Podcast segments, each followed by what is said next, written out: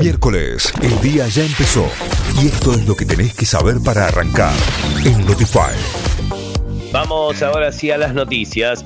El gobierno adelanta a junio el aumento del salario mínimo vital y móvil. Con esta nueva fecha de actualización, los montos del salario mínimo a partir del primero de junio serán de 45.540 pesos para trabajadores mensualizados y de 47.850 pesos a partir del primero de agosto. Hoy comienza desde Córdoba la Marcha Federal Piquetera, la movilización convocada por, convocada por organizaciones sociales de izquierda agrupadas en el Frente de Unidad Piquetera comenzará en Córdoba con más de 20.000 personas que llegarán desde el norte del país y que confluirán mañana en la ciudad autónoma de Buenos Aires. Está previsto que el acto comience al mediodía en la zona céntrica de la ciudad.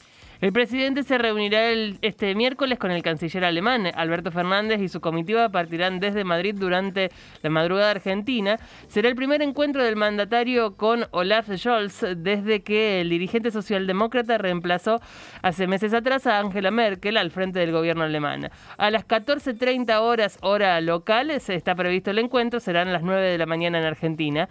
Será un encuentro con Scholz y una hora después ambos mandatarios recibirán a la prensa. Jubilaciones, pensiones y asignaciones aumentan 15% desde junio. Desde el próximo mes comenzará a regir el segundo aumento trimestral de 2022 para jubilaciones, pensiones y asignaciones. Con este aumento, el haber mínimo a partir de junio ascenderá a 37.524 pesos y la asignación universal por hijo y la asignación por embarazo para protección social aumentarán a 7.332.